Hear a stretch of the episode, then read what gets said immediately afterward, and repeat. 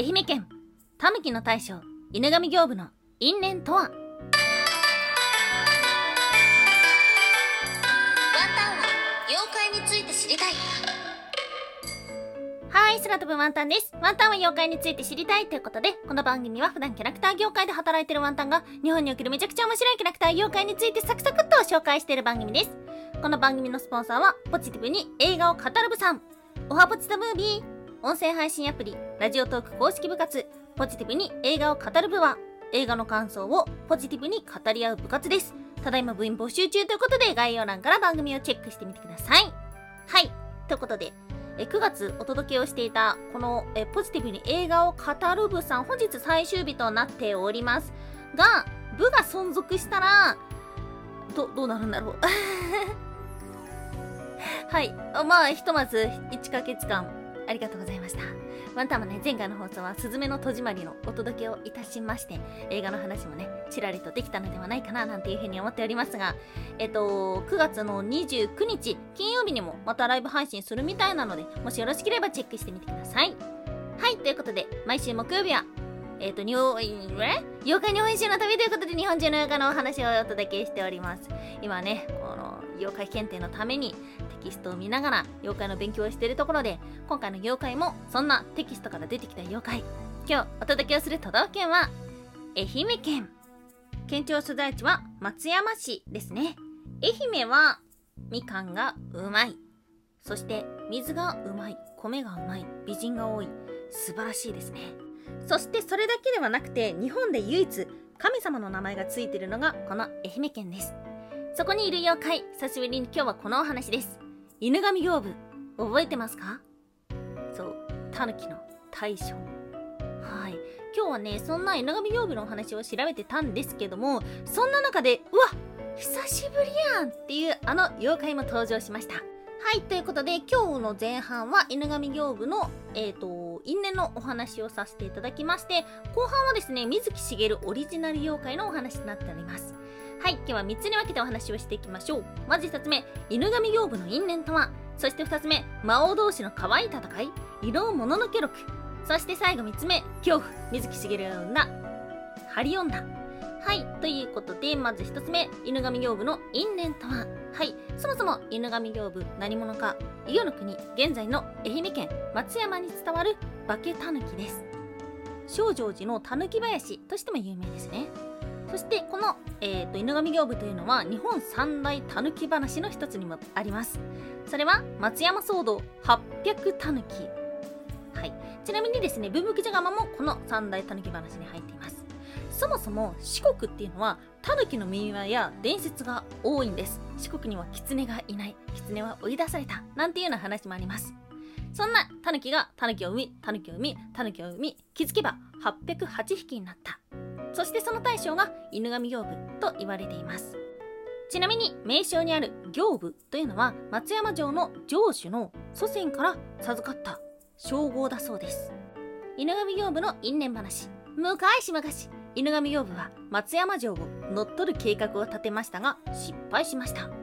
なぜなら松山城は伊能武太夫という武士を広島県三好から雇っていたためです。この武太夫は三元五郎左衛門という魔王に認められており不思議な木槌を持っていました。この木槌により808匹の古文と犬神行部を洞窟に追いやったと言われています。これは今でも松山市二人中国に山口霊神という神社として残ってるそうです。はい。ということで犬神養部松山城は乗っ取ることができませんでした。そんなお話の中あれ聞いたことがあるっていうものがいました。はい。三本五郎左衛門覚えていますか？はい。今日はですねこれは広島のお話なんですがせっかくなので思い出していきましょう。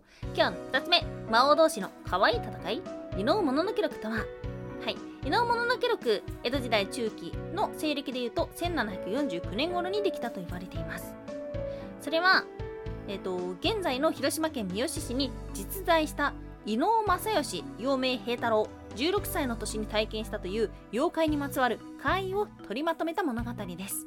でこの話を簡単に説明するとこの伊能正義さん陽明平太郎平太郎時代ですね。彼が三好市のたたりがあるとされている場所に赴き1ヶ月間過ごしました。そして月の終わり山本五郎左衛門と名乗る魔王が武士の姿になって現れました。1ヶ月間不思議なことがあり目の前に魔王が現れた。しかしこの平太郎何にも驚かない。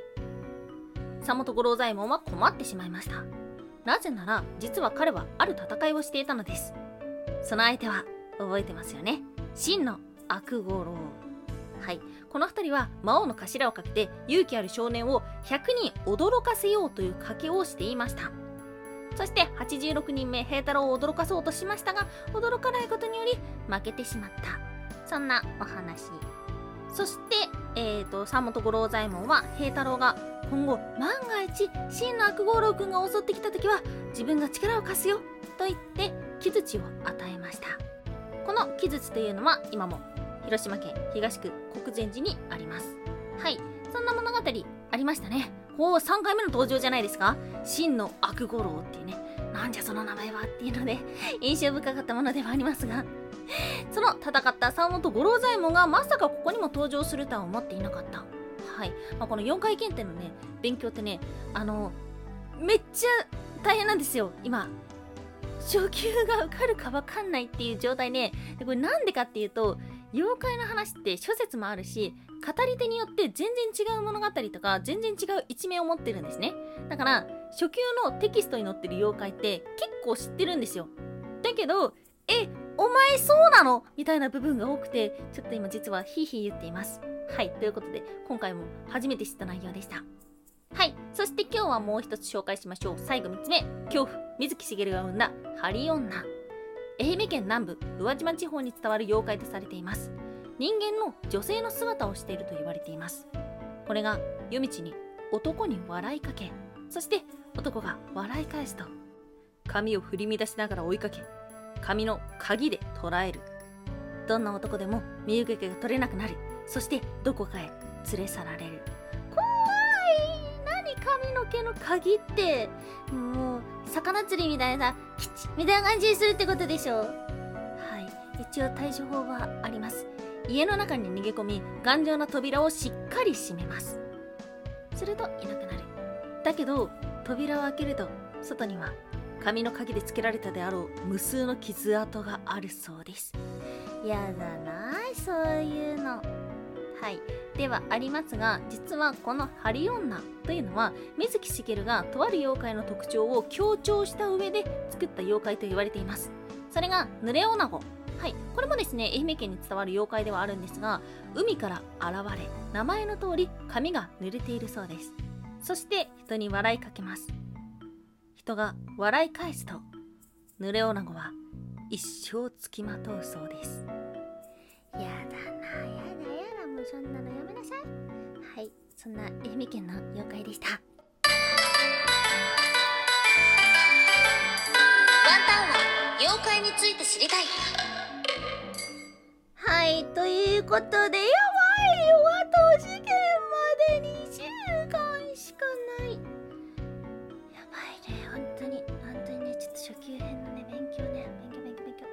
強します、勉強します、勉強します。初級はね、初級は受け、受か、受かりたいよね。さすがにね。さ、いやーでもどうなんだよ。なんかわかんなくなってきたな。なんかさ、ワンタンさんさ、試験勉強って、本当に成功体験ないんですよ。してたよ。してたけど、結局、第一問の大学普通に落ちてるし、もう、ダメなんですよ。まあそれでもどっか拾ってくれた大学があるから大学名とかは言わないけどさどうしようかね。でもワンタンが今のところ一番覚えられるのは自分で台本起こしをして自分で収録して自分で聞く。もうこれでもさそんなの全部の妖怪できるわけないからさ。最近ワンタンは自分の収録を聞いてます。で自分の収録聞いてるとたまにねうわこの入りうまって思ったりとかうわこの締め方うまって思う瞬間あるんですよ。自分でも思うんですよ。こんな意外かもしれないけど結構自己肯定感の低い空飛ぶワンタンさんでもありますが、思うんですよ。うえ、この入りうまうわ、こんな普段のフリートーク、日常会話からスッと本題に入ったみたいな瞬間あるんですよ。言っていいからね。お便りとかでね。ワンタンさん今日の入り良かったねって、それだけでも言っていいからね。はい、ということで、この後は勉強します。今日も一日お疲れ様でした。あれ？そんなこと言ってたっけ？え？あれ？今日お聴きいただきましてありがとうございました以上、空飛ぶワンタンでした。